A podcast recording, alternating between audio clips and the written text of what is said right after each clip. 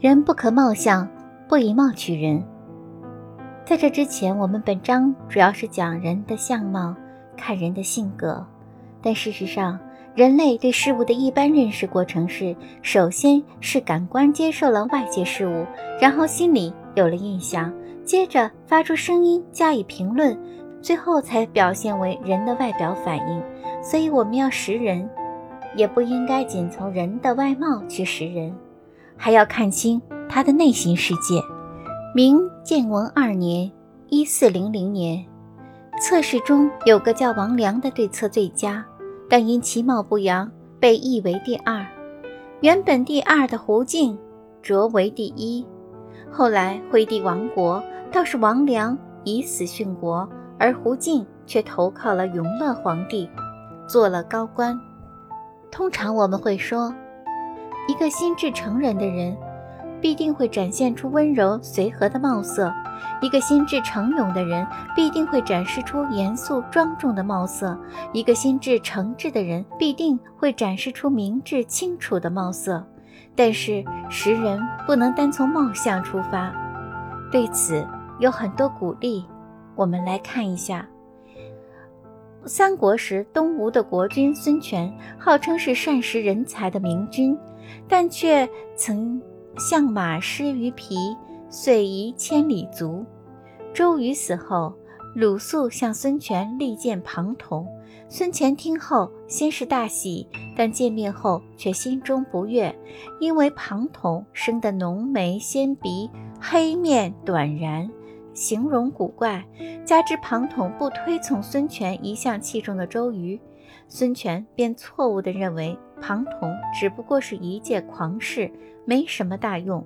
于是鲁肃提醒孙权，庞统在赤壁大战时曾献连环计，立下奇功，以期说服孙权，而孙权却固执己见，最终把庞统从江南赶走。鲁肃见事已至此，转而把庞统推荐给刘备。谁知爱才心切的刘备也犯了同样的错误。他见庞统相貌丑陋，心中也不高兴，只让他当了小小的县令。有旷世之才的庞统，只因相貌长得不俊，竟然几处遭到冷落，报国无门，不得重用。后来还是张飞了解了他的真才后，极力举荐，刘备才委以副军师的职务。